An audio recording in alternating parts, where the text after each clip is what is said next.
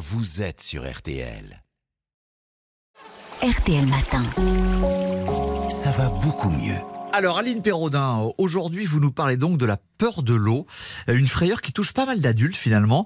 On sait comment expliquer cette peur C'est souvent une peur qui a été transmise par des adultes quand on était petit. hein. Par exemple, on peut avoir dit à un enfant Attention, reste au bord, la mer prend, elle ne rend jamais.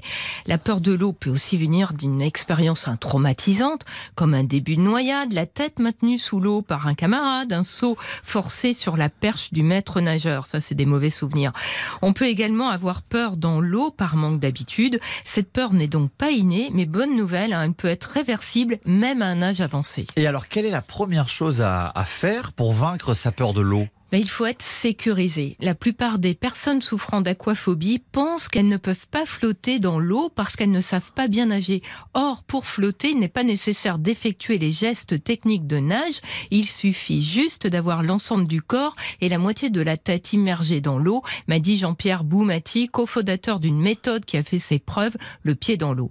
Donc, la première chose à faire n'est pas de perfectionner sa nage, mais de se familiariser avec l'élément aquatique. Et concrètement, on fait ça comment? Ben Alors, on reste là où on a pied, à proximité du bord ou d'une échelle si cela rassure. C'est bien de porter des lunettes de natation car cela permet de voir sous l'eau.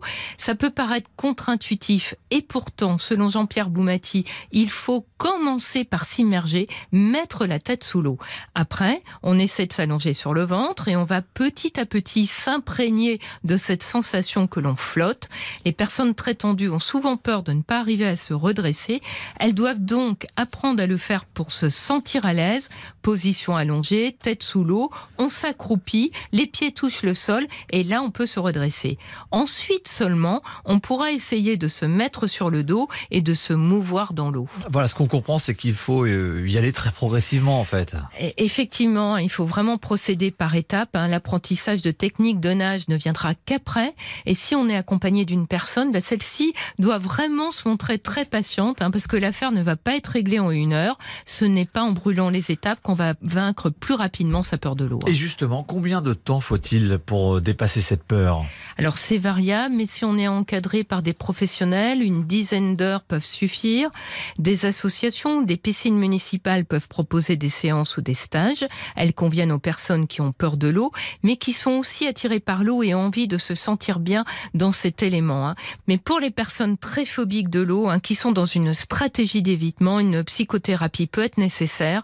La solution, vous l'avez compris, c'est de ne jamais forcer une personne qui a peur de l'eau. L'aquaphobie ne peut se soigner qu'en douceur et c'est seulement ainsi qu'on peut retrouver le plaisir incomparable de flotter dans l'eau. Ça va beaucoup mieux avec vous et grâce à vous. Merci beaucoup Aline Perraudin. On retrouve évidemment toutes vos chroniques sur l'application et le site rtl.fr.